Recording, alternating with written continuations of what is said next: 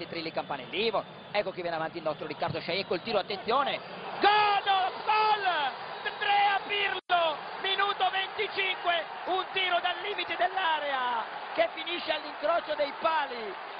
Gerard, Alonso, Morientes and Crouch going for the same ball, Steven Gerrard! He's flashed in the equaliser and Liverpool have bounced back from 2-0 down to 2-2. Él le cae a Ser Fábregas. Vamos, Fábregas para Iniesta. Iniesta. Chuta Iniesta. ¡Gol! ¡Gol! ¡Gol! ¡Gol! ¡Iniesta de mi vida! ¡Gol! ¡Gol! ¡Gol! ¡Gol! ¡Gol! ¡Gol! ¡Gol! ¡Gol! ¡Gol! ¡Gol! Hola, soy Fernando Evangelio y aquí comienza Food Revolution.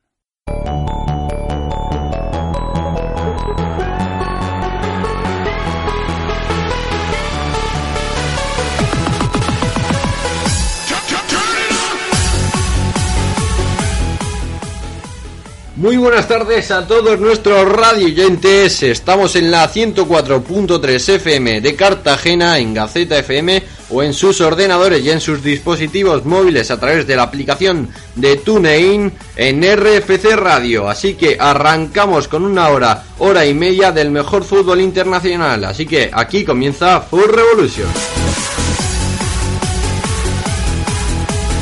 Capítulo número 50 de la saga de la revolución del fútbol internacional.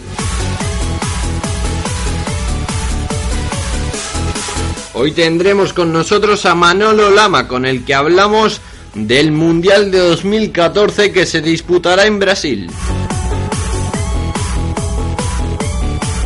Repasaremos los finales de las ligas que todavía no habían acabado, como el de la Serie A que nos deparó una jornada número 38 realmente apasionante, dejando fuera al Torino de Ventura de los puestos europeos de cara a la próxima campaña. También analizaremos los finales de las copas como el de la Tasa de Portugal que enfrentó al Benfica y al Río Ave, los mismos finalistas que los de la Tasa de Portugal. También analizaremos la final de la FA Cup entre Hull City y el Arsenal y la final de DFB Pokal entre los dos grandes clubes germanos, el Bayern de Múnich y el Borussia de Dortmund. También haremos previa de la final de la Champions que tenemos este fin de semana, este sábado día 24 de mayo, entre el Real Madrid y el Atlético de Madrid. Y también recordar y mandarle nuestras más sinceras felicitaciones al club del Sevilla Fútbol Club por alzarse el pasado miércoles con la Europa League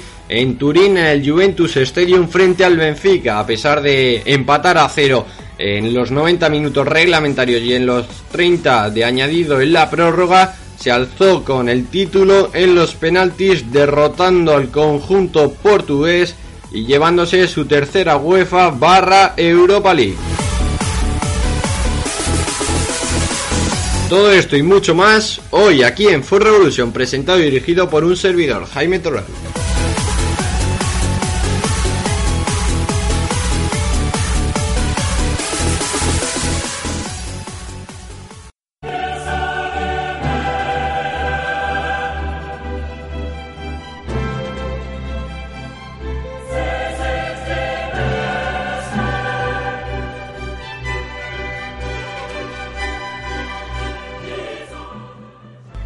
Pues arrancamos el programa de hoy hablando de la final de la Champions League que se disputará entre el Real Madrid y Atlético de Madrid el próximo sábado, día 24 de mayo. Y vamos a analizarlo, hacer una mm, corta previa, una breve previa, dividiéndola en dos partes. Primero la del Real Madrid y luego la del Atlético de Madrid. Con el Real Madrid tenemos a un invitado especial al comentarista de la cadena COPE de los partidos del Real Madrid de la selección española y también ya amigo de Full Revolution de este programa, Miguelito, Miguel Ángel Díaz, muy buenas tardes.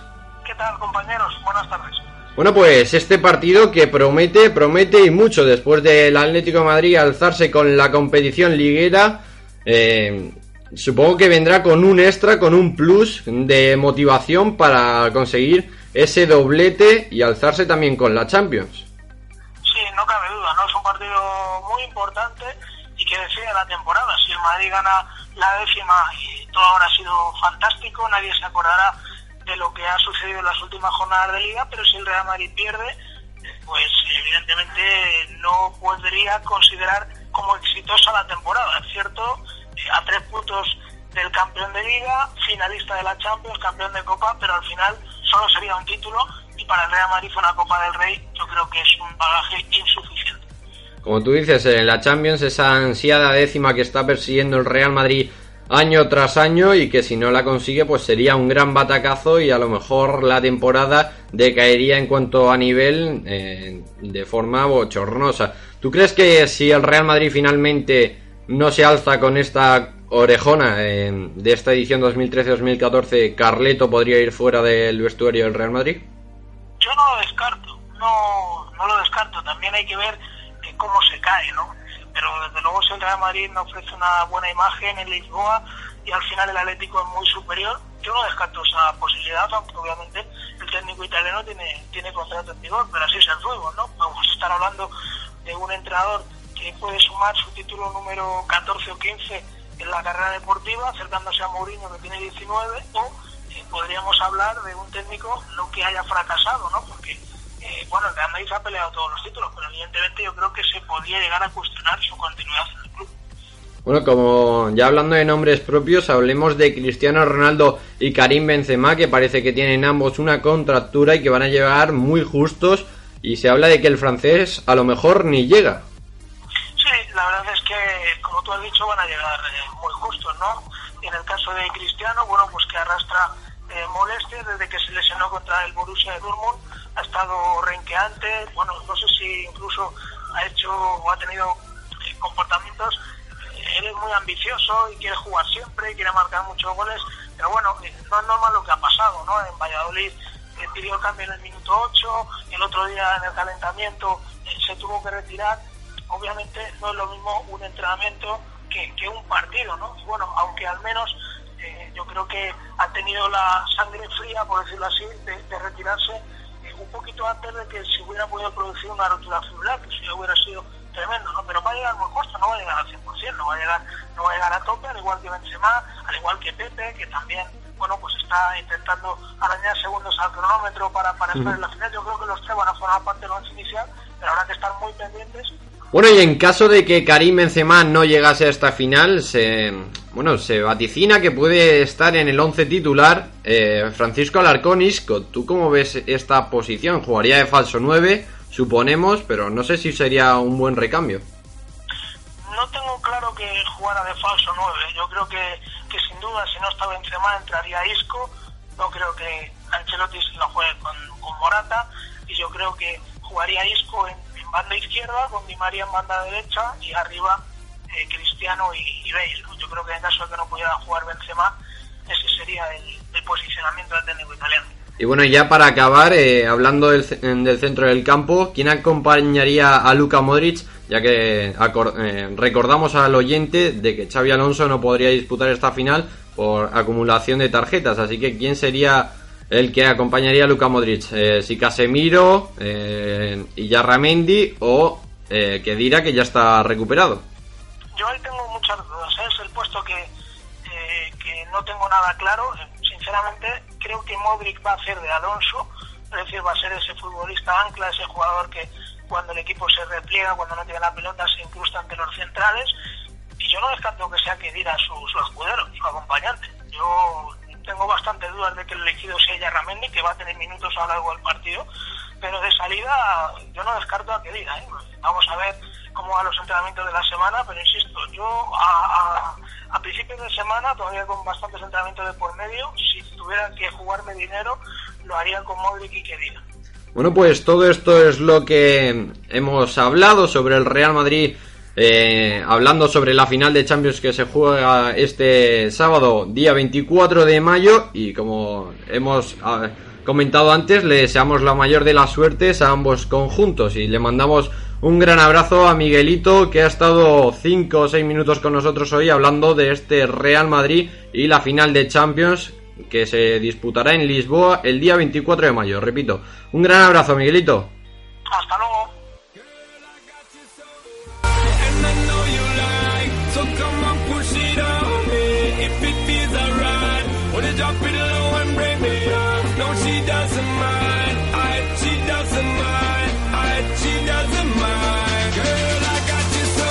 Mash it back on it, bring it back on it. Give me the thing, become a waffle lock on it. Wine it, wiggle it, set the track on it. Two more shots, now we in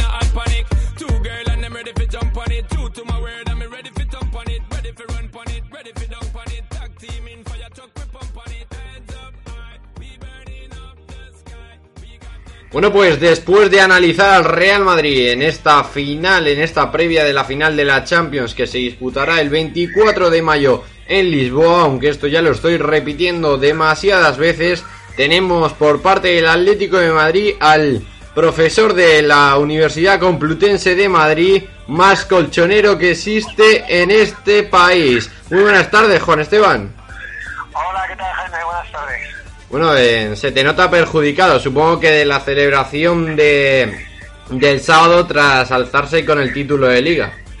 Sí, sí, sí, tengo la voz un poquito quebrada, como ves, pero bueno, merece la pena porque al fin y al cabo, pues es una vez al año, desde 2010, bueno, entre una y dos veces al año.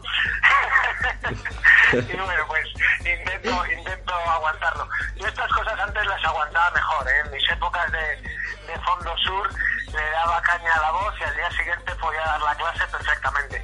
Ahora ya se van notando los años. Sí, bueno, si estás hecho un chaval, tampoco nos quitemos peso de encima. Bueno, vamos a, vamos a hablar de... Vamos a entrar de lleno en el temario. Tenemos a, falta ya de apenas un, par de días, tenemos la final de la Champions que va a enfrentar al Real Madrid y al Atlético Madrid. Supongo que la ciudad, la capital de España estará totalmente movilizada con, con este encuentro, pero hablemos de nombres propios. Ya hemos hablado con Miguelito de los nombres propios perjudicados en caso del Real Madrid. Hablemos de Diego Costa y de Arda Turán. ¿Qué pasa? ¿Qué, ¿Qué está pasando? Sobre todo Arda Turán, que supongo que se te tocará más la fibra. Sí, sí, además es curioso porque efectivamente por Arda me pregunta todo el mundo, ¿no? Eh, como si yo tuviera línea directa permanente, ¿no? es verdad, es verdad que pude hablar después de, de la celebración de la liga, pude hablar con Ata por, por teléfono, pero vamos, tampoco me dio muchos más detalles.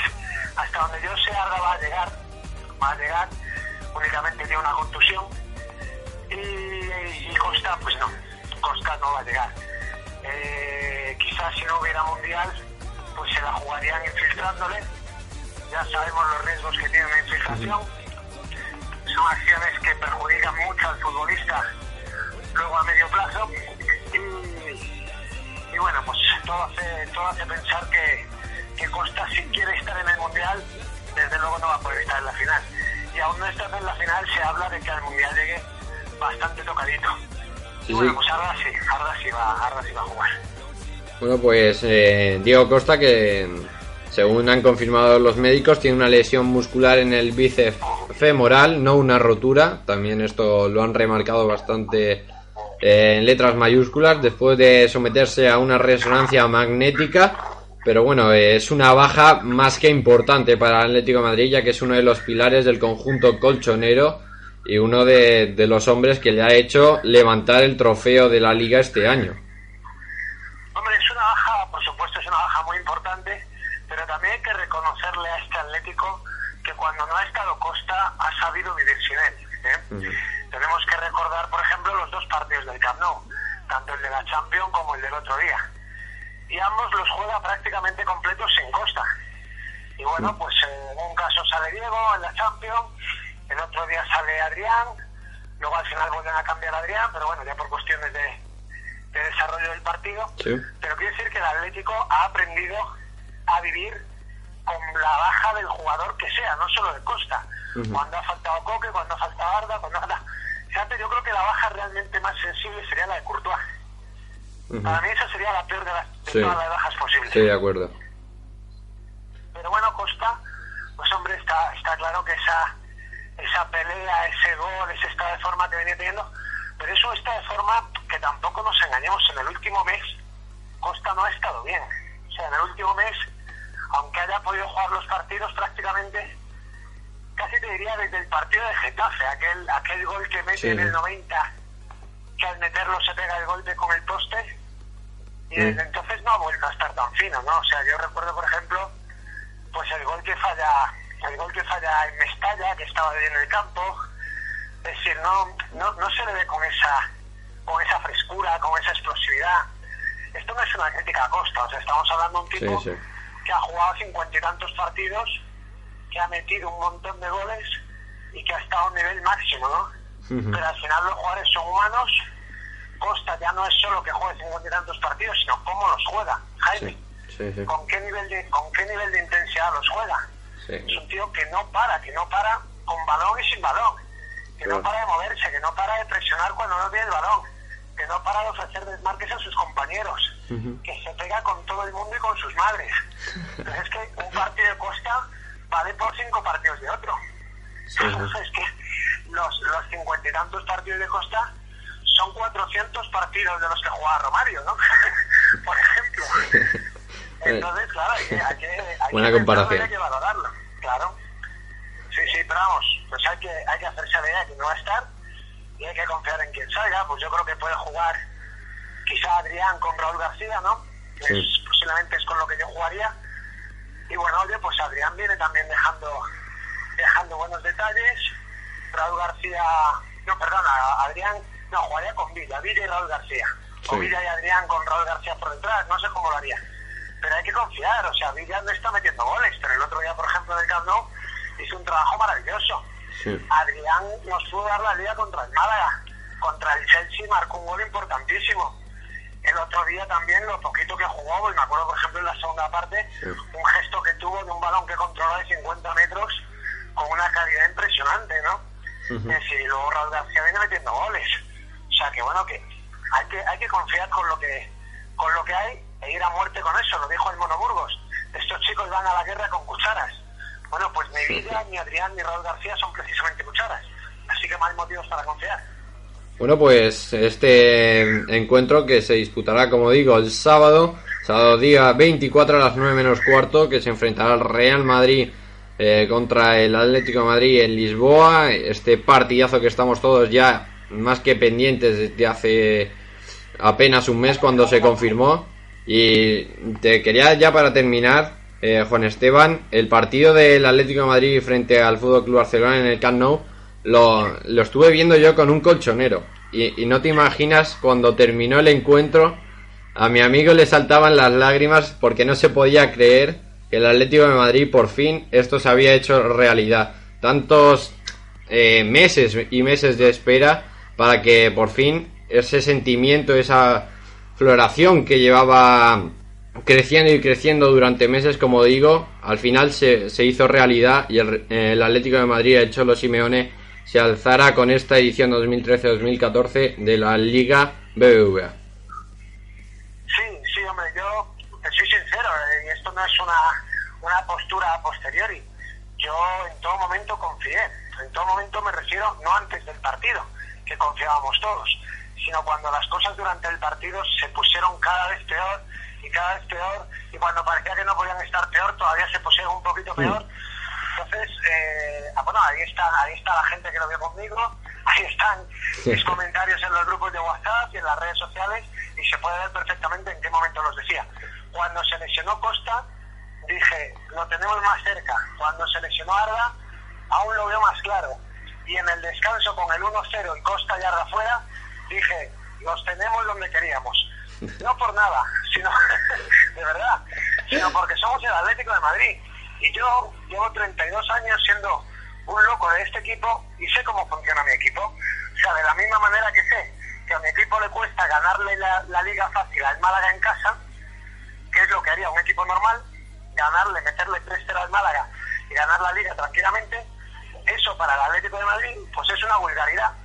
Es, es una manera demasiado sencilla de hacer las cosas, demasiado mm, usual, casi te diría que hasta mediocre. No, el Atlético necesita irse a Barcelona, tenerlo todo en contra, el máximo goleador fuera, el mejor jugador fuera, 1-0 abajo y cuando estás colgando del meñique al borde del precipicio, entonces sacas fuerza, te levantas y les ganas la liga. Ese es el estilo atlético de hacer las cosas y los que tenemos los corazones hechos a eso, pues aquí estamos. Y los que no, pues hay otros equipos ahí a, unas paradas de metro. Y ya está. Mira, te, te voy a decir lo que le dije cuando se puso eh, se pusieron las cosas complicadas, como tú dices, a mi amigo colchonero. Le dije, Mientras los del Fútbol Club Barcelona, cuando sus respectivos entrenadores les dicen que tienen que realizar en los entrenamientos otra serie de deportes, ya sea la natación, se van a una piscina climatizada. Mientras que los del Atlético de Madrid se tiran al Manzanares, aunque sea diciembre y estén a menos 2 grados bajo cero. Y esos son los, lo- los, huevos que, que esto, perdón por la expresión eh, que la diga aquí en radio, pero es la diferencia que marca entre un equipo y otro. Los cojones, los santos cojones, Jaime. Yo lo he visto, yo he visto, llevo toda mi vida viendo fútbol, por supuesto no solo del Atlético, sino de muchísimos equipos de ahora y de siempre, vídeos de todo. Yo no recuerdo equipos con tantos cojones como este Atlético de Madrid. Y eso es así. O sea, eso es así. Es una prueba permanente de carácter, es una prueba permanente de superación, es un instinto de supervivencia, es un sentido colectivo, de equipo, de unidad, de todos a una. Y yo estoy seguro que en el descanso cualquier otro equipo se viene abajo, porque lo tenía todo para venirse abajo. Sí. Todo, todo para venirse abajo. Ni la creatividad de Arda, ni el gol de Costa, 1-0 abajo, en un estadio de un equipazo que te puede ganar la liga. Y el Atlético estoy seguro que Simeone en el descanso les dijo, los tenemos donde queremos, a un gol y 45 minutos de ser campeones de liga. Y cuando vi cómo salió el equipo, la primera jugada de la, de la segunda parte, un surregazo de Villa al palo, y dije, vamos, se lo dije a mi novia que estaba viendo el partido, digo, ponte guapa que nos vamos al estudio. Como tú dices. Sí, sí. Como tú dices, el mago de Bayram pasa fuera. Eh, el cazador de los goles, Diego Costa, también fuera. Bombardeando la portería de Thibaut Courtois, eh, el Fútbol Club Barcelona, con 99.500 gargantas culés gritando por ese título que yo creo que no. 400 atléticos. Sí, sí, no nos dieron más 400 entradas, atléticos. Y las pocas que nos dieron Todo en contra, todo en contra, Juan 95 Esteban. Estaba todo en Todo en contra. contra. Y, y míralo. Si es que es esa, la esencia que tiene el Atlético de Madrid. Y bueno, pues esa esencia que va a intentar desprender en Lisboa este fin de semana contra el Real Madrid. Seguro que es un partidazo. Ambos conjuntos darán el, el mayor repertorio que tienen y veremos un gran espectáculo de fútbol. Pues bueno, esta parte del Atlético de Madrid, con ese gran sentimiento que desprende siempre y que sale de su boca, lo ha contado Juan Esteban Rodríguez, un servidor le ha acompañado y esto ha sido la previa que hemos dado en Full Revolution de esta final de la Champions League que se disputará, ya lo repito por última vez, el día 24 de mayo sábado a las 9 menos cuarto en Lisboa. Recuerden, Así que un verdadero placer y un abrazo muy pero que muy grande Juan Esteban por haberte tenido en este programa número 50 de Full Revolution. Muchísimas gracias, un honor como siempre y a Opa ti. Venga, un abrazo Juan Esteban. Un abrazo.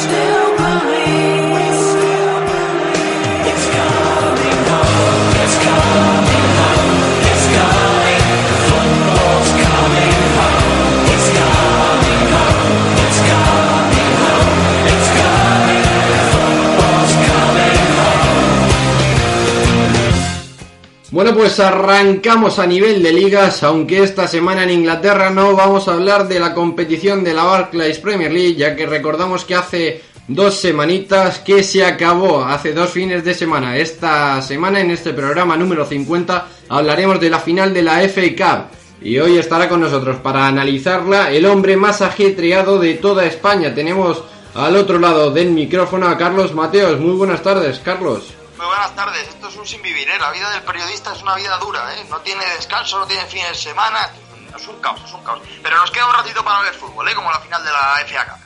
Pues vamos a ver este partidazo que el Hull City, a pesar de ya tener la, el puesto en Europa League asegurado por estar como finalista en este partido de la FA Cup, ya que el Arsenal recordamos que hoy jugará en Champions League, eh, no consiguió ganar el Hull City, el Hull City que está pues liderado con el entrenador Steve Bruce, ese entrenador pues bueno pues que ha colocado a su conjunto a los Tigers en la final de, de Wembley, de la FA Cup, pero el Arsenal de Arsene Wenger que vamos en una final contra el Hull City que es un conjunto pues bueno en- a nivel apariencia es inferior.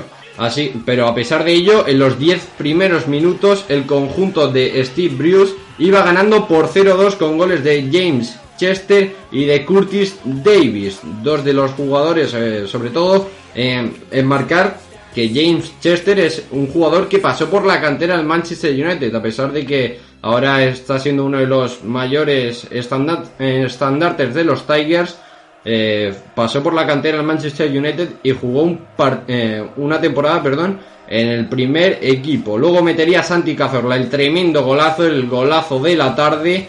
Eh, en falta directa, el de libre directo por toda la escuadra, por todas las cuadras, se la colaría a McGregor y encaminaría la remontada Gunner. Luego metería Loren con Siesny, el central francés, en la segunda parte y forzaría la prórroga. Y en la prórroga, Aaron Ramsey, tras un taconazo de Giroud, pondría el 3-2 definitivo que conseguiría que los de Arsen Wenger eh, se alzaran con este título, la FA Cup 2013-2014. Y también anunciado que Arsen Wenger ha renovado su contrato y seguirá en el Arsenal hasta 2017. Pues sí, casi lo has contado tú, todo, Jaime. La verdad es que queda un poco, poco más que analizar. Bueno, el partido en sí, que fue un partido, eh, como decíamos la semana, como decíamos el otro día cuando hablábamos, el Hull era un equipo que no tenía absolutamente nada que perder, que tenía ya la clasificación asegurada para Europa y que bueno, que iba a ver qué pasaba, ¿no? Y durante un rato estuvo a punto de dar la, de dar la sorpresa. Yo creo que quizás el gran pecado del Hull, pecado casi involuntario, fue ponerse con mucha ventaja demasiado pronto, ¿no? Quizás si el segundo gol en vez de llegar en el minuto 8 hubiera llegado en el minuto 60, estaríamos hablando de otro resultado. Pero bueno, el fútbol es así, llega como llega, y lo que tú dices, el Hull en dos jugadas que empezaron a balón parado, hay que decir que cuatro de los cinco goles, cuatro de los cinco nacieron en acciones a balón parado, lo cual dice bastante de cómo fue el juego del choque. Pues te decía, el Hull en dos acciones derivadas de balón parado eh, se puso por delante con cero tantos a dos en Wembley. En el minuto 4 marcaba Chester, en el 8 Davis. Y a partir de ahí, pues bueno, era el Arsenal el que tenía que dar un poco la cara, el Arsenal el que tenía que ir a por el partido con el resultado adverso. Y, fue donde apareció un poco el, favoritismo y la clase, la mayor clase del equipo de los de Arsene Wenger. Ese gol de falta de Cazorla que decías, por el palo del portero, un buen golpeo. Eh, ponía el 2-1 en el minuto 17 se esperaba que fuera un partido con goles, se fue al descanso con ese 2-1 del partido y a partir de ahí, pues bueno, el Arsenal que apretó los dientes y quizás uno de los héroes más inesperados, por decirlo de alguna forma, porque es un jugador que muchas veces ha estado cuestionado, como es Logan Koscielny, pues en una acción a balón parado eh, conseguía poner el empate a dos, conseguía pues eso, empatar ese partido que se había puesto adverso de principio, que el equipo de Stripulus, el Hull, había puesto adverso de principio, empataba con Koscielny y luego, pues, pues nada, de ahí se fue a la prórroga y lo que tú dices, eh, Giroud, delantero imprevisible, ¿no? Que igual hay partidos donde está pero no se le ve y partidos en los que saca algo, deja algo, deja detalles que eh, solventa y eso fue lo que pasó eh, en la final de la FA Cup. Taconazo muy bueno, espectacular, que habilitaba a Ramsey para, para esa victoria del Arsenal por tres tantos a dos. Una victoria que, bueno, supone un título para el Arsenal después de mucho tiempo sin conseguirlo y un alivio para Van Wenger y para, y para el club, ¿no? Porque eh, ya lo contábamos también el otro día. El Arsenal es un equipo que siempre está entre los equipos de la zona alta, tercero, cuarto, cuarto, tercero, y que, bueno, viendo que ahora mismo, a día de hoy, no está en condiciones de competir con los que al final se, se reparten la liga por unas cosas o por otras, cada año por una cosa, pero nunca llega, ¿no? Siempre hay veces que tiene puntos donde parece que va a estar. Por ejemplo, este año su comienzo espectacular en el arranque daba a pensar que este podía ser el año del Arsenal, pero bueno, eso es un poco lo que se dice todos los años, ¿no? Al final, eh, la FA Cup es un trofeo que está bien, un trofeo más para las para las arcas del Arsenal, que además eh, queda cuarto clasificado en liga, con lo cual, bueno, una temporada que eh, está en la línea de las anteriores, pero con ese título de FA Cup que le da más caché y que además, bueno, pues ha convencido un poco a Arsene Wenger para seguir en el club londinense, ¿no? Porque ya sabes que todos los veranos a Wenger le sitúan fuera del Arsenal, Real Madrid, en el Barça. Se le situaba en la, en la selección francesa, ¿eh? Fue el último.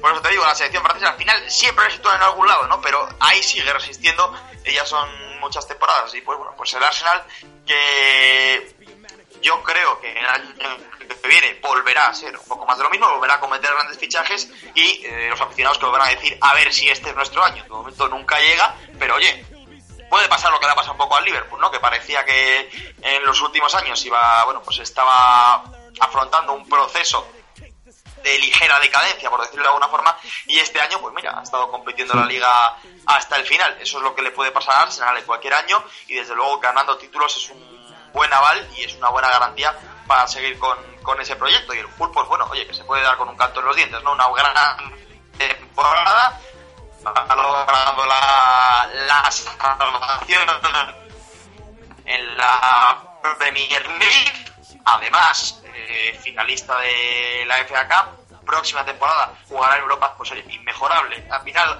todos contentos. Bien es cierto que el que pierde siempre le gustaría haber ganado, pero el Pool no tiene desde luego motivos para estar a disgusto con la campaña que ha hecho. Bueno, pues todo esto se lo ha contado Carlos Mateos, un gran contador de, esta serie de historias, de, de- sobre todo de las finales de FA Cup, de la que ya hablábamos con él eh, la pasada semana, por ello mismo le hemos vuelto a llamar para que nos contase a ver cómo había visto esta final que parece ser que a pesar de, que se jugase a la misma hora que el Real eh, el Real Madrid iba a decir yo el Fútbol Club Barcelona frente al Atlético Madrid la última jornada de liga y la que se disputaba el campeonato parece que también sacó un hueco para habérselo grabado y poder comentarlo aquí en Full Revolution. Así que un verdadero placer como siempre tenerte aquí Carlos y nos vemos en, en futuros programas Hay tiempo para todo, fútbol hay mucho y el tiempo es ilimitado, ¿no? Uno hace, estira los días como puede y le quita el sueño para, para ver este tipo de partidos que bien merece la pena una final de la FA Cup. Siempre es una final de la, de la FA Cup. Un placer como siempre y nada, seguimos hablando. Un saludo. un abrazo Carlos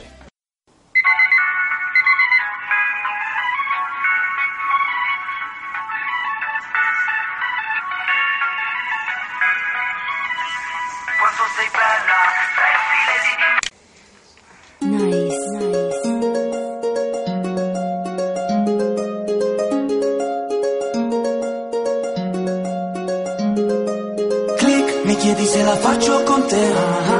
Non preoccuparti baby se vuoi fare click, ricordati di mettere il flash.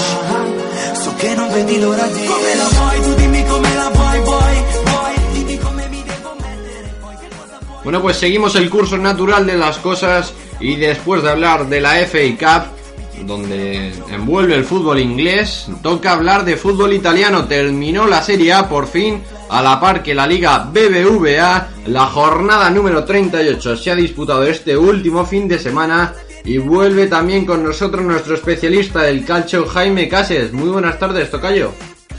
Muy buenas tardes, Jaime. Jornada espectacular de Serie A. Espectacular, vamos, eh, se repartían entre cuatro clubes una sola plaza de Europa y finalmente no se la llevó el Torino, que era el que más papeletas tenía para alzarse con este premio, este galardón.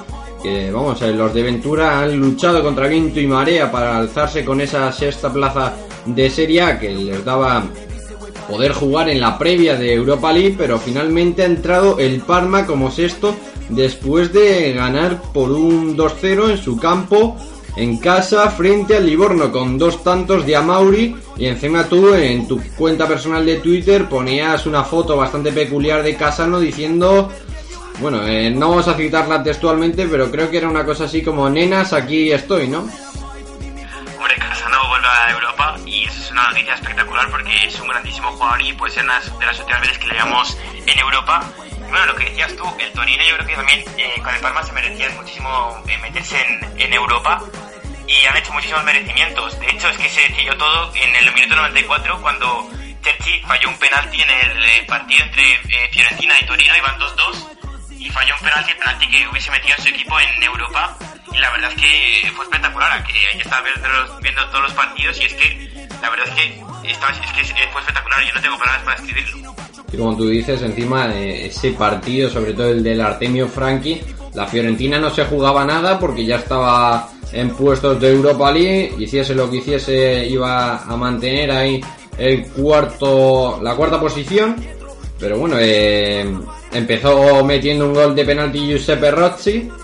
Eh, luego le siguió Marcelo Larondo con un gol que ponía las tablas en el marcador. Luego ante Revic, que a pesar de su temporada un tanto irregular, metió también en el 79, lo que ponía por delante al conjunto Viola de Vincenzo Montela. Un Vincenzo Montela que todavía no tenemos claro si seguirá la próxima campaña. Y luego Jasmine Kurtic, un exjugador del Palermo, entre otros, metería en el 84 el empate y en el 93 llegaría ese penalti. Ese penalti que si lo metía Alessio Cerci le daba la participación en la próxima campaña eh, al Torino en Europa League. Eh, lamentablemente lo lanzó, pero Rosati, eh, que ya sabemos todos que no es el meta titular de la Fiore, paró ese lanzamiento desde los 11 metros y Alessio Cerci, pues al acabar el encuentro, no, no paraba en el centro del campo pues de lastimarse eh, por este penalti errado y bueno pues empiezan a salir rumores. Alessio Cerci, una de las grandes estrellas de este Torino 2013-2014, se quedará el año que viene por esa, esa espinita clavada que tiene por no haber clasificado su equipo en Europa League después de fallar un penalti que lo falló él mismo, vamos. Eh, no sé qué piensas tú, Jaime. A ver, la temporada de Alessio Cerci ha sido espectacular, y quitando ese, ese lunar que ha tenido el- en el último partido, ha marcado 13 goles, ha dado muchísimos puntos al equipo y junto a Immobile, que por cierto, este último ha sido capo canoniere de la, de la Serie A de esta temporada, eh, ha sido eh, dos de los jugadores, yo creo que revelación de esta temporada de Serie A y, en mi opinión, eh, merecen ir a, incluso al Mundial. Eh, con respecto a lo que decías tú de si se quedarán o no, dudo mucho que se queden los dos en, en, Torino y además es que no jugar en Europa será un handicap negativo para, para el equipo para poder mantenerles. Bueno, eh, como tú decías, eh, y Mobile ambos están en la lista de 30 de, de Italia. No sabemos si van a ir ambos. Immobile es un, un chico que es menos habitual, vamos, eh, no ha estado, ha estado en las últimas citas y amistosos, pero bueno, eh, no ha tenido tanta participación como Cherchi, que lleva yendo el último año y medio con la churra.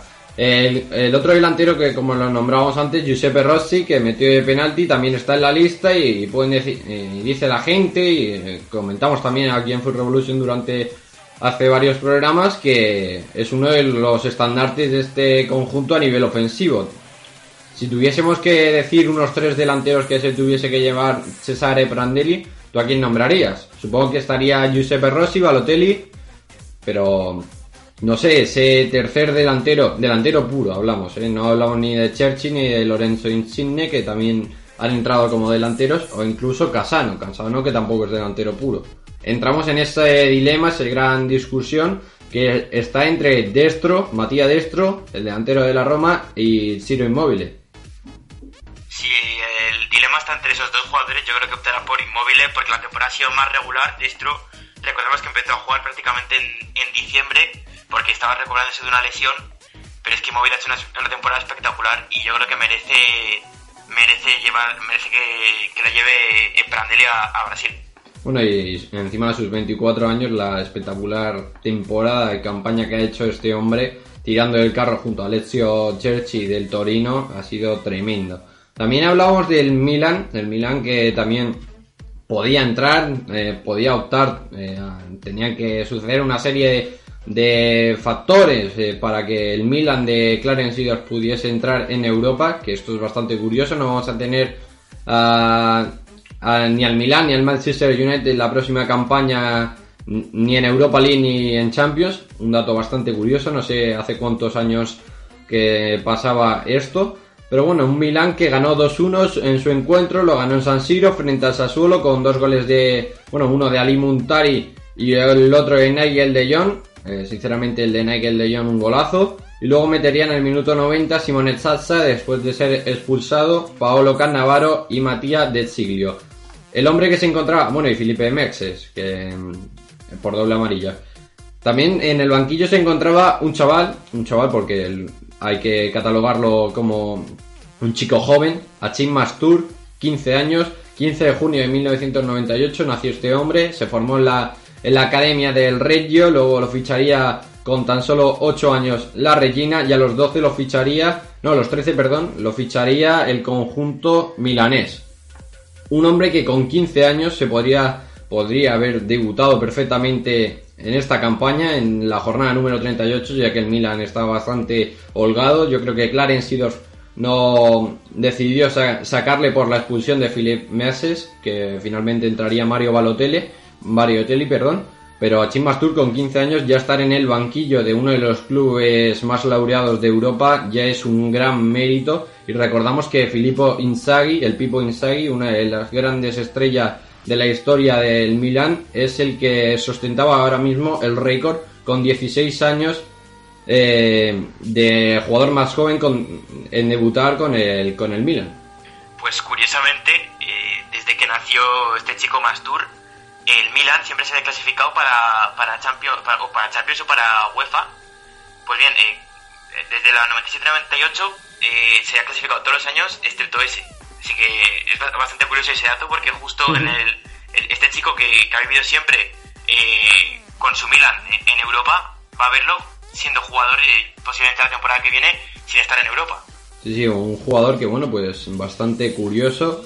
Yo, mira, eh, no me quiero tampoco echar flores, pero fui un- uno de los primeros, yo creo, que eh, en ver este, a este joven talento eh, en España, porque vamos, eh, cuando empecé yo a verlo hace dos años, por 2012, que lo acababa de fichar el Milan, eh, que empezó a jugar con el Alievi, con el Alievi del Milan, ahora mismo también está en el, bueno, jugó también el Giovannissimi, pero luego jugó en el Alievi Nazionali y ya a final de, de la temporada pasada ya acabó en el Primavera y empezó este, esta temporada empezó con el Primavera y entrenaba eh, una semana sí y otra no, normalmente con el, con el primer equipo del Milan.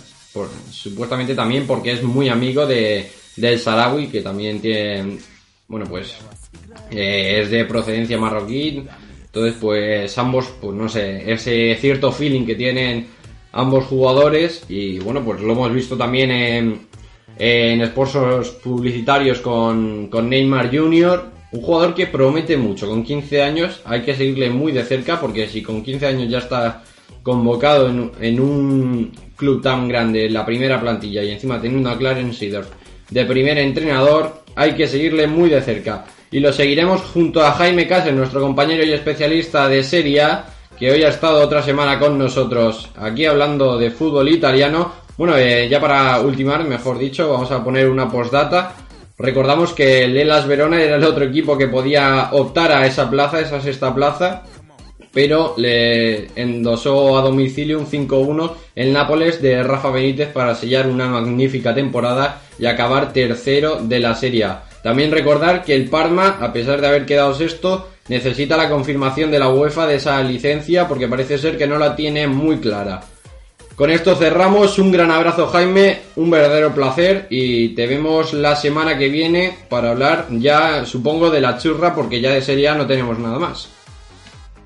Sí, eh, me despido pero antes quería decir, comentarte una cosa, Jaime. Eh, Sí. hoy, el, hoy, el lunes, perdón, salió la noticia de que Di Natale finalmente renueva con el Udinese, así que finalmente no se retira esta temporada y será en principio la que viene.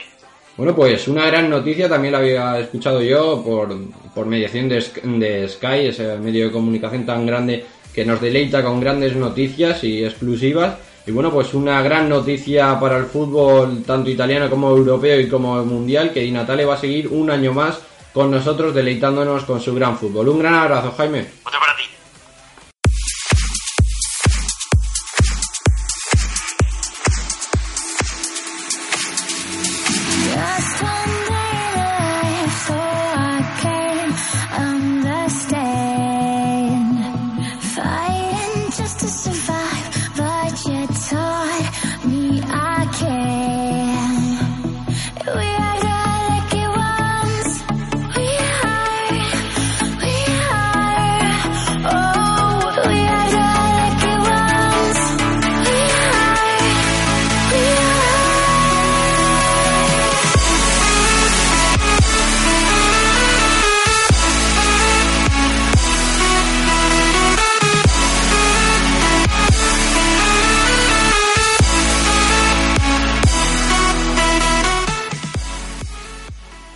Pues para cerrar ese tridente de ligas de la élite del fútbol internacional, toca ya hablar de la Bundesliga. Vamos a hablar de ese puesto de permanencia que se luchaba pues, el Hamburgo, que quería seguir rodando y corriendo el contador y el reloj del Intech Arena, pero también un Greifswald que luchó hasta el último segundo para conseguir el ascenso. Recordamos que en las últimas seis ediciones de este qualification que se llama entre el que intenta subir y el que intenta eh, bueno, mantenerse en la máxima categoría en Bundesliga, únicamente dos de la Bundesliga 2 han conseguido subir, vamos, eh, porque normalmente el de la primera categoría, el de la máxima categoría, tiene más nivel. También hablaremos sobre la final de DFB Pokal que enfrentó al Borussia Dortmund y al Bayern de Múnich. Terminó ganando en la prórroga el conjunto de Pep Guardiola. Todo esto lo hablamos hoy con Sark Gutiérrez, que vuelve a estar con nosotros. Muy buenas tardes, Sark.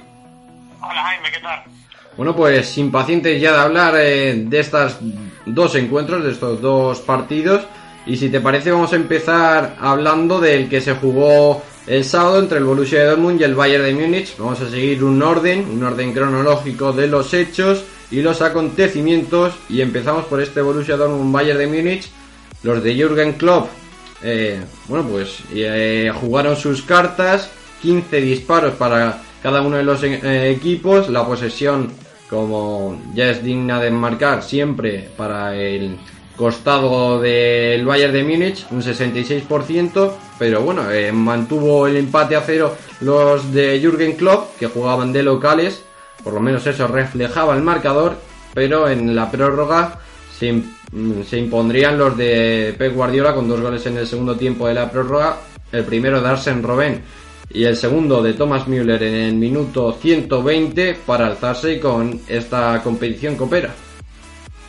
Sí, un partido que fue bastante disputado por los dos equipos, un dominio territorial y de posición del Bayern en el que eh, tuvimos un acercamiento hacia la portería de, de Weidenfeller, pero bueno, no fue un partido que, fue que fuera muy entretenido, ¿no? ciertamente. Yo, eh, por lo menos lo- eh, en opinión personal, me parece que la primera parte fue un poquito, diría que bastante controlada por el Bayern, la segunda parte estuvo un poquito más abierto, más eh, un poco aprovechando los espacios el Dortmund, ¿no? Con, con Mkhitaryan, con Royce, con Aub- Aubameyang y, y bueno, con el paso de los minutos el, el físico de los dos equipos que yo creo que a esta altura de la temporada pues está en, en claro declive, pues hizo mella, ¿no? Al final la, la calidad individual y yo creo que un poco también los errores individuales del, del Dortmund, como esa salida de balón, esa entrega, mala entrega de, Bay- de Weidenfeller que, que Robben eh, que Robben cede para que eh, marque el primero de la, de la tarde, o por lo menos lo ceda su compañero el primero de la tarde, de la tarde noche, en la Olympia Stadium de Berlín, y el segundo, pues sin más un- una jugada a la contra. No deja de ser paradójico que un equipo como el Bayern pues gane de esa manera a un equipo que, que maneja muy bien ese estilo, ¿no? O esa, o, esa manera de, de ga- de ganar o de golear, como es el Borussia Dortmund a la contra, ¿no? O sea que es un poco paradójico, un poco también fruto del cansancio final, y 0-2 una copa merecida, podemos decir, para el Bayern, y cuarto título de esta temporada para un Pep Guardiola que pese a estar, pese a haber ganado estos títulos y hacer doblete doméstico, se le sigue criticando mucho por el tema de la, de la Champions. Bueno, y eh, también lo que nos impactó en el minuto noven- eh, 31, perdón, se tuvo que retirar Philip Lam, el, el centrocampista barra defensa de- del Bayern de Múnich, el capitán, eh, por eh, ya han dado el parte médico sin gran gravedad, una leve lesión, porque es un hematoma en la cápsula articular del tobillo, 5 o 7 días sin entrenamiento, pero viajará sin problemas a la concentración de Alemania y de allí al Mundial, vamos. Y también parecía que tenía una lesión noya, pero también se ha descartado y llegará al Mundial. Eso te iba a decir que, bueno, te, iba, te, te dicho el parte médico de Delam, pero lo de Mayer también, que era un poco tema del hombro, que lleva quejándose ya varias semanas de eso también, no digo decirlo, pero bueno, eh, uno, tanto uno como otro, que son titulares habituales en el, en el 11 de Hilde, pues van a estar en, van a estar en Brasil, no, no creo que tenga problema. Un- una plantilla de Alemania que todavía tiene que decidir, de Jaime, eh, que siete descartados eh, deja, Halo en, en, en tierras teutonas. Sí, como tú decías, lo hablábamos el otro día con nuestro compañero y amigo eh, Guille González, que nos comentaba, pues, qué descartes haría- Bueno, le preguntaba yo qué descartes haría él, porque vamos, eh, hay nombres, pues, ciertamente bastante llamativos, pero bueno, también, no sé, la parte de- delantera, sobre todo la que hablamos, que si Kevin Bolan o Miroslav Klose, cuál de, cuál de ambos podía salir de esa lista, si tenía que sacar Joaquin Love a alguno de los dos, no sé, ¿quién sacarías tú? Yo, bueno, yo, una cosa es lo que sacaría yo y otra cosa es lo que lo que va a de Joachim Sí, sí. ¿no? Que yo creo que va a apostar un poco por la veteranía de Klose y un poco por los, por los mismos 11 parecidos de, de siempre, ¿no? Sí. Un 11 que aún está por definir, pero más o menos se prevé que Lam vuelva al lateral, que sea el- un doble pivote de Schwarzenegger que Dila, con, yo creo que un poco fuera de ritmo este último y, y- y el primero pues también se ha perdido los últimos los últimos partidos por, por una pequeña lesión y después en la media punta eh, el bajón de Ozil puede que hacer que entre Marco Roy ¿no? que ha hecho un, Sí. un, un buen año que yo creo que esa es la gran duda en la media punta porque tanto Götze como como Kroos van a, van a estar ahí en esa zona y, y arriba ya te digo entre Müller y Klose va a estar la cosa porque ha dejado fuera a Gómez sabemos que está peleado con Kidney igual alguno de los siete, de los cinco o seis, como te comentaste el otro día con Guille, ¿no? Que estaba Ginter, estaba Andre Han, está eh, Kevin Bolan, que ha sido un poco premio a, a su buena, muy buena temporada con Sí. sus respectivos equipos. Pues igual alguno de ellos tiene oportunidad de entrar entre los 23, pero vamos, que mm, seguramente sean de los que de los que se queden fuera. Bueno, y ya hablando de, de un partido donde no tiene jugadores que van a disputar este mundial, por lo menos eh, con la selección germana, fue el encuentro que hablamos antes, entre el Greuther Fürth y el Hamburgo. El Hamburgo que el único conjunto que no ha descendido de Bundesliga empezó anotando en el minuto 14, bueno, venía de un 0-0 eh, a la ida en casa, en el Intech, y pues Pierre Mikel Lasoga me tenía en el minuto 14 el 0-1, pero luego Stefan Fursner eh, pondría el empate, el centrocampista del Greuther, eh, Greu- eh, perdón. Mira, no te, no te, no te compliques, ¿eh? es que tampoco los, los alemanes acortan muchísimo los nombres. El Fürth, y ya está. El Fürth. Pues, si tú me dices que es el Fürth, pues a partir de ahora será el Fürth. Bueno, pues eh, Stefan Furner del Fürth empató en el minuto 59, pero este empate le daba la permanencia al Hamburgo y seguirá rodando ese, ese reloj colocado en el Intech Arena. Y bueno, pues el conjunto del Hamburgo, que a pesar de su lamentable eh, y bochornosa temporada, el conjunto dirigido por Mirko Slonka seguirá un año más en la Bundesliga como mínimo. 52 años ya, Jaime, y tengo que decirte aparte, no, no, no está bien decir que no es el único es el único equipo que no ha ascendido, sino que es el único equipo que no que ha jugado todas las ediciones de, desde que la liga alemana se convirtió en Bundesliga. Y eh, solo un apunte, porque es que entre los que no ha descendido nunca está el Bayern Múnich, el Bayern, el Bayern Múnich, el Bayern Leverkusen, el Augsburgo y el Hoffen. O sea que son hay varios equipos que todavía Sí, sí. no han descendido a segunda división. Pero esto hay que especificarlo un poco más. El partido fue un poco, eh, bueno, eh, aún, eh, salió el Hamburgo los primeros 10-15 minutos con bastante ímpetu ¿no? sobre la portería de Hessen.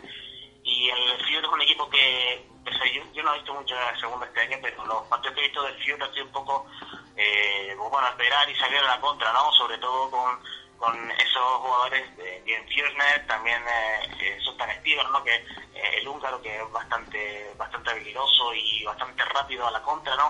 O sea que son dos jugadores que, que aportan eh, que aportan bastante en ataque y son un equipo peligroso en el Trolley Arena, un equipo un equipo que se ha caído se cayó de las últimas jornadas del- de la zona de ascenso directo eh, en favor del Paderborn, que ha ascendido esta, este año a primera división de forma de forma directa y bueno, ese- yo me veo viene encuentro más o menos equilibrado porque la segunda parte luego el FIR pues se ha moldeado un poco a la característica incluso embotelló durante bastantes minutos al, al Hamburgo el Hamburgo sufrió para mantener ese 1-1 porque él estaba cualquiera que marcara pues era sería un masazo para para el, para el rival. Al final la suerte ha sonreído al, al Hamburgo, que tendrá una temporada para remontar un poco las aspiraciones y, también dejar atrás esta, esta horrible 2013-2014 para ellos que, que casi terminan con, con el dinosaurio de la Bundesliga en, en segunda división. Bueno, pues que ese dinosaurio siga vivo y no se pase a la, a la historia y que siga rodando ese reloj del Intech y sigamos contándolo aquí en Full Revolution junto a un grande Sar Gutiérrez. Un abrazo y nos vemos la semana que viene.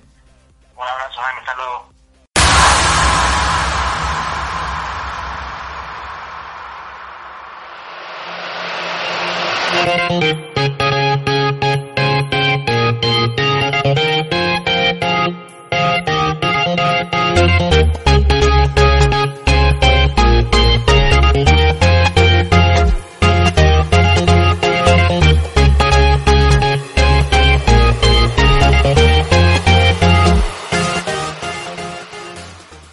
Bueno, pues arrancamos con la otra Europa y esta semana únicamente tenemos que hablar de un solo tema. Se podría decir que monotema porque es de lo único que vamos a hablar.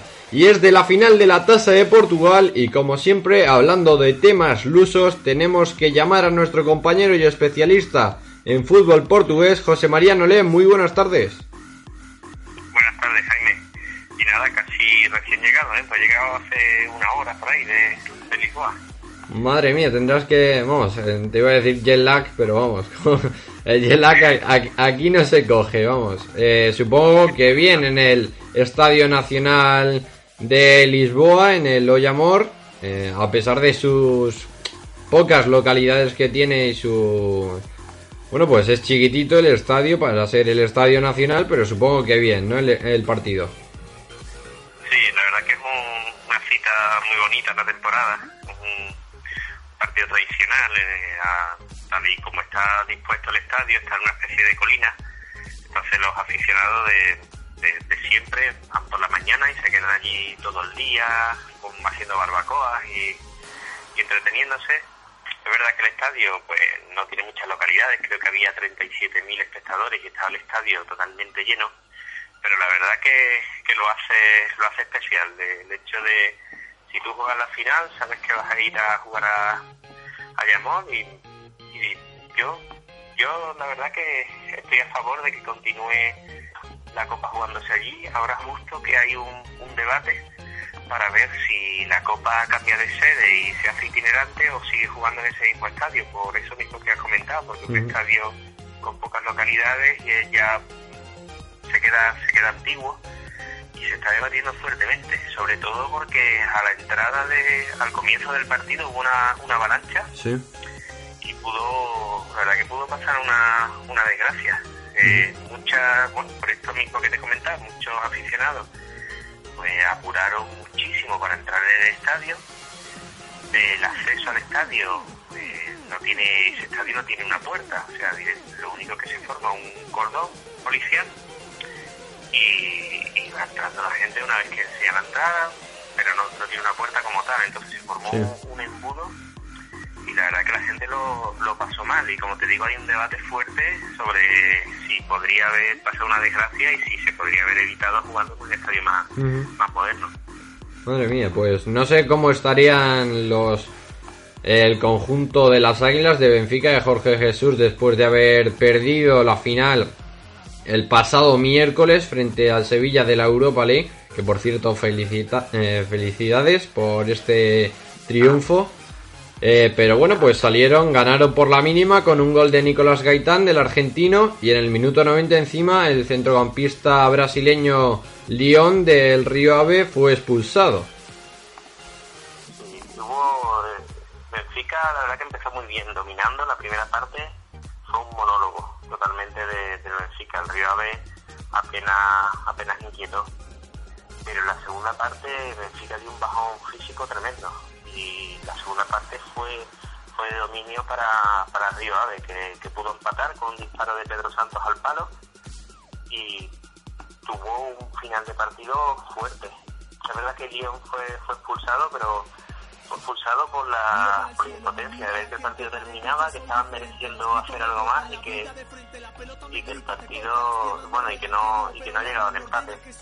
A mí me que, que ha jugado quizá la temporada más importante de su historia, que llega a la final de la Copa de la Liga, al final de la Copa de Portugal, seguramente mereció más en la final de, de la Copa. Igual que, quizás en la final de la, de la Europa League, pues, pues Benfica pudo, pudo, pudo ganar, o por lo menos hizo tantos méritos como el Sevilla para, para ser campeón. En la final de la Copa, pues, pues igual, yo creo que el Rival hizo por lo menos tantos méritos como Benfica.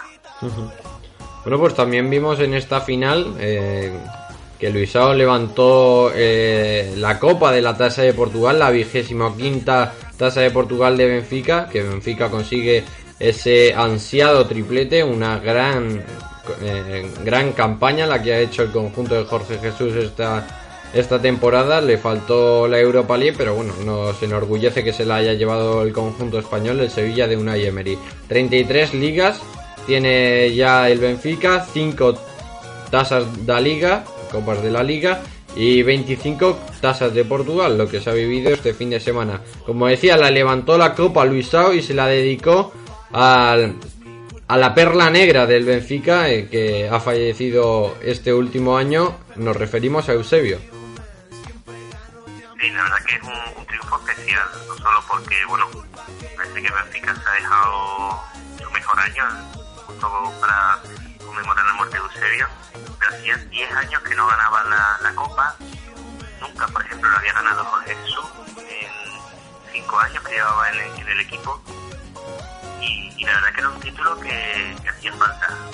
La, la temporada pasada fue una desilusión tremenda el perder 1-2 con Vitoria Guimaraes y la verdad que no podían dejar pasar la, la oportunidad. De hecho, Jorge Jesús prácticamente ha dicho que título más importante que, que ha conseguido, quizás porque era el último que quedaba. También ha sido un triplete histórico porque hasta ahora ningún equipo portugués había ganado, desde que existe la Copa de la Liga, había ganado la Liga, la Copa de Portugal y la Copa de la Liga. Así que ha entrado en la historia por, por ese motivo. Bueno, pues ha sido un verdadero placer comentar esta tasa de Portugal, esta final de la tasa que enfrentaba a los mismos finalistas que la Copa de la Liga o la tasa de la Liga, según de donde nos estén escuchando. Eh, como siempre con José María Nolé, nuestro especialista en fútbol portugués, y hablamos la semana que viene para analizar ya la lista de Paulo Bento, que supongo que traerá muchas sorpresas. Un abrazo José María y hablamos la semana que viene.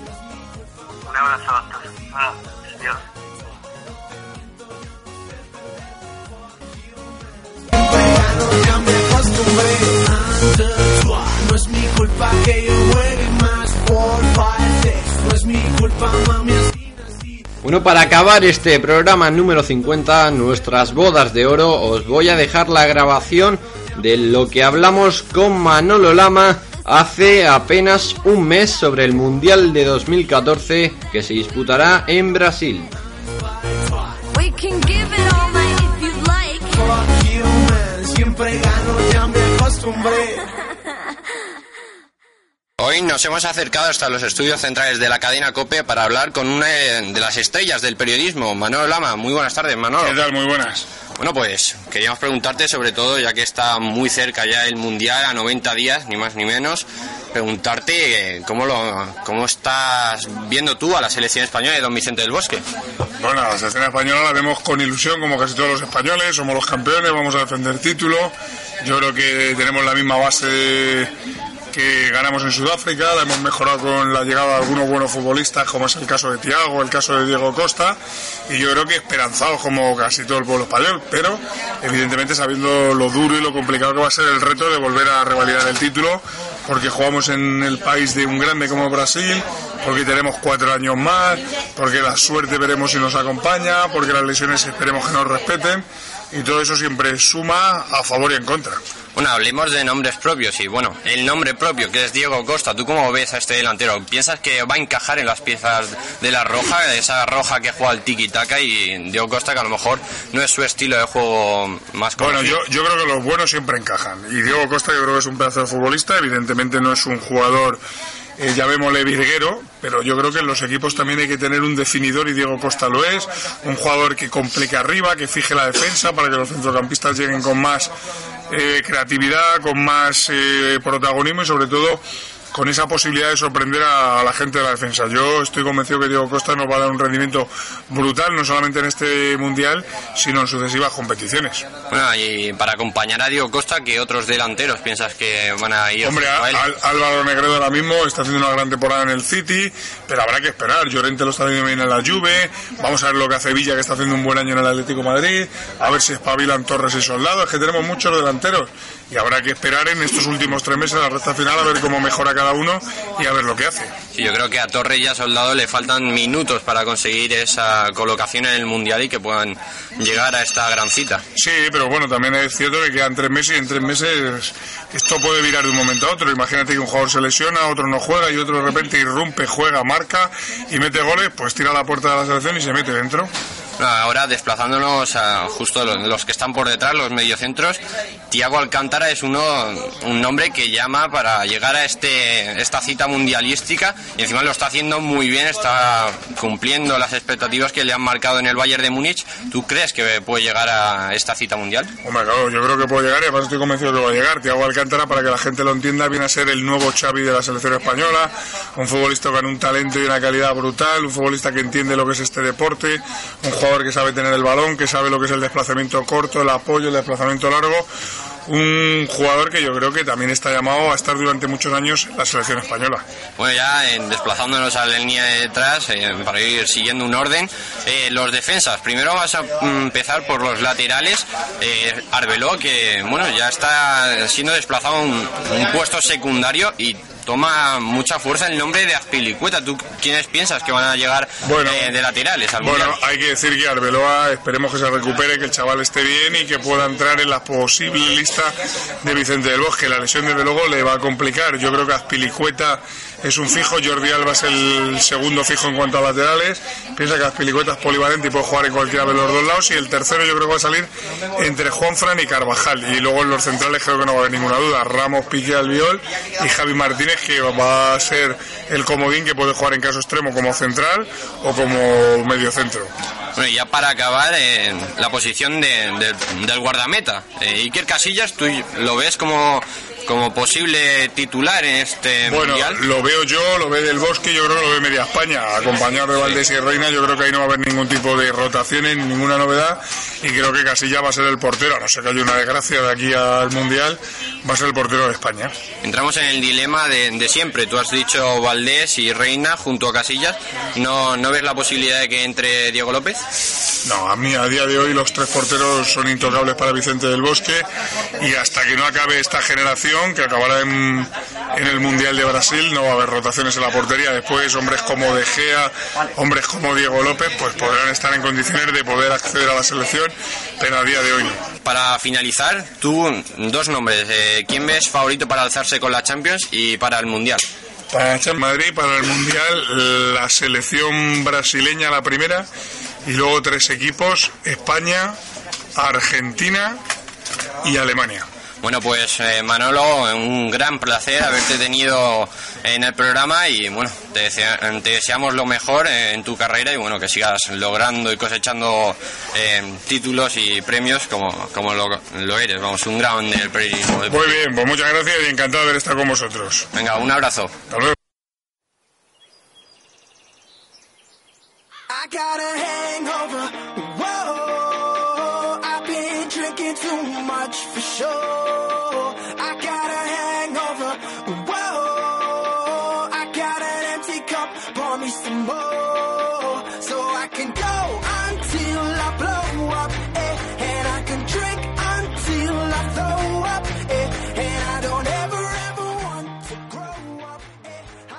Bueno, pues esto ha sido todo por hoy. Espero que hayan disfrutado de nuestro programa número 50 tanto como lo hemos hecho nosotros y volveremos la semana que viene con el programa número 51 de la saga de la revolución del fútbol internacional y sobre todo centrándonos en esa final de la Champions League que se disputará este sábado día 24 de mayo a las 9 menos cuarto entre Atlético de Madrid y Real Madrid.